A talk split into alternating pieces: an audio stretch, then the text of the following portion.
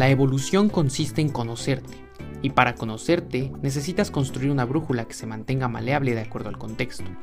Por ello, a través de este podcast y de mi sitio nómadaintelectual.com, compartiré mi experiencia a través de múltiples disciplinas y conocimientos con el fin de que te mantengas en constante evolución personal.